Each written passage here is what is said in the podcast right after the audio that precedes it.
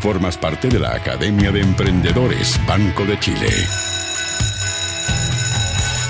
Y es el grupo favorito de nuestro, uno de los grupos favoritos de nuestro profe Pablo González, que es siendo chileno, desde Francia se conecta con nosotros para enseñarnos todo lo que necesitamos saber del posicionamiento web. Bienvenido, Pablo, ¿cómo estás? Hola, Leonardo, muy bien. Gracias a ti por la invitación a participar de la academia y, y muchas gracias a todos quienes nos escuchan. Oye, dejemos dicha la hora que es allá porque tenemos un uso horario distinto. ¿Dónde está y qué hora es?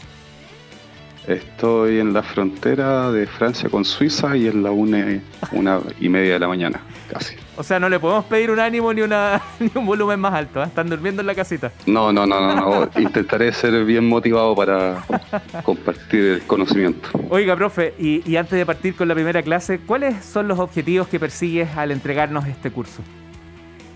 Mira, el objetivo de este curso es poder entregar los conocimientos básicos para mejorar la visibilidad de cualquier estrategia digital web en los resultados de búsqueda. Eh, nuestros emprendedores podrán aprender un poco más sobre las estrategias digitales de cara al buscador, que es quien hoy día nos eh, posiciona los resultados de búsqueda básicamente.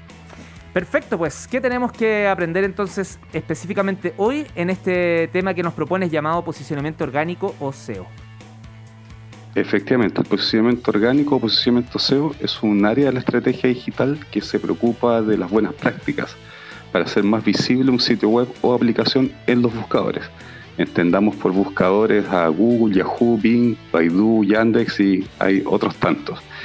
En el mundo hoy día se ejecutan cerca de 5.5 mil millones de búsquedas diarias. De esas son 63 mil búsquedas por segundo. Wow y de estas el 15% de las búsquedas son nuevas cada día. Evidentemente eso supone una tremenda oportunidad para cualquier negocio.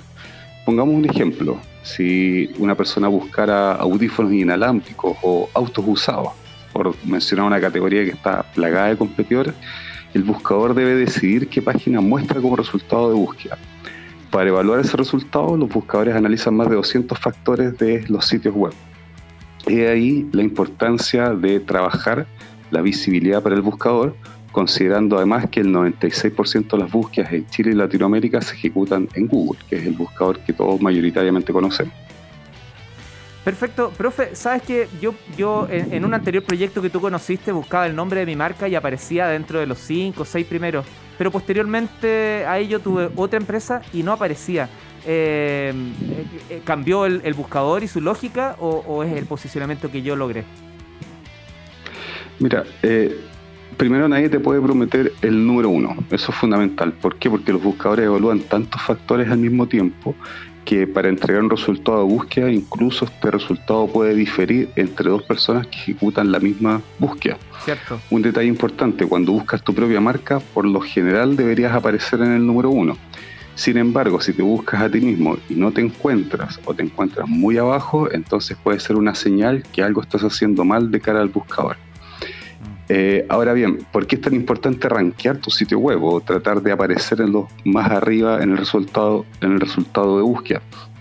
Principalmente porque el 60% de los usuarios hace clic en los primeros cuatro resultados de búsqueda orgánicos y el 80% de los usuarios se queda en la primera página de resultados de búsqueda. Es ahí la importancia de poder posicionar tu sitio web lo más arriba en el resultado de búsqueda. Por eso diremos siempre que teniendo un salud, sitio, un salud sano, perdón, un sitio sano y una relevancia eh, de nuestro sitio web, evidentemente tu sitio web va a ganar visibilidad. Disculpa ahí el enredo de palabras, se me trabó la lengua. Quedó claro que la salud es sana. Muy bien, profe.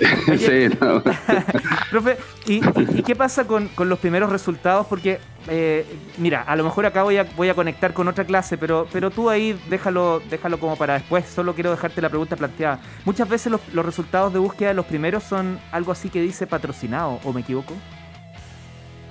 Efectivamente, cuando un buscador entrega la página de resultados de búsqueda, eh, hay anuncios que son patrocinados o de pago y hay anuncios que son gratuitos, por así decirlo, por, a través de las buenas prácticas. Lo que buscamos es tratar de posicionar en estos resultados que son gratuitos, que son de buenas prácticas. Todo el trabajo de pago yo te diría que es para una segunda clase en la Academia de Emprendedores. Dale, dale. Quedémonos entonces con esta parte orgánica, gratuita. ¿Y, y, qué tips, qué cosas debería hacer bien para que aparezca eh, mejor rankeado mi sitio en Google? Bueno, yo diría que hay tres pilares fundamentales para que cualquier estrategia digital eh, pueda alcanzar un buen posicionamiento SEO. Primero, las buenas prácticas y los estándares, que los definen los propios buscadores, que nos van diciendo cómo estas prácticas y estos estándares van cambiando a lo largo del tiempo. Lo segundo es contenido único y relevante. El contenido sigue siendo el rey en la web, sigue siendo la puerta de entrada para que tu sitio aparezca en el resultado de búsqueda. Y un tercer factor muy relevante que hoy día yo diría que afecta a, a toda la estrategia digital es la velocidad. ¿Por qué? Porque Google básicamente privilegia los sitios más rápidos para posicionarlos en el buscador. Oye, tengo la idea, profe, que, que, ayuda mucho también eh, concadenar el sitio web con las redes sociales, o eso no tiene nada que ver, corre por sí solo nomás.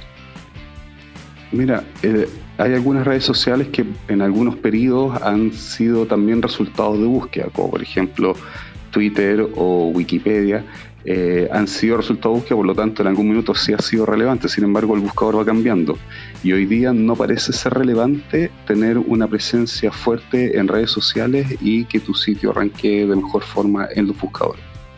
Maravilloso. Oiga, antes de, cerrar, me, encantaría si nos puedes entregar algunos detallitos, abrir algunas ventanitas para saber qué es lo que viene más adelante en este curso.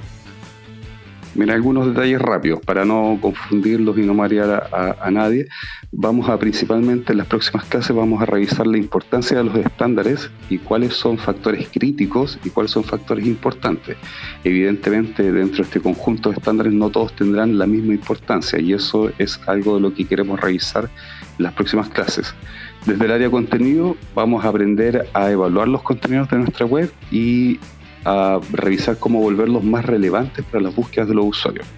Y finalmente revisaremos cómo la velocidad es uno de los factores más importantes para el posicionamiento y para cualquier estrategia digital que hoy se desempeñe en el ámbito digital. Perfecto. Oye, eh, bueno, terminábamos ahí, pero están llegando algunas preguntas. Voy a rescatar una porque tú sabes, bueno, de hecho lo aprendí de tipo, a usar un único hashtag para tener una trazabilidad de, lo que pasa en, un espacio, por ejemplo en esta Academia de Emprendedores. Nosotros utilizamos el hashtag Academia en ADN. Y una de las preguntas es, eh, profe, si tengo un sitio web y quiero cambiarlo, ¿también debo ver el SEO? Sí, es una pregunta relevante eh, preocuparse de migrar, por así decirlo, el ranking o de ver qué es lo que pasa cuando generas una nueva versión web.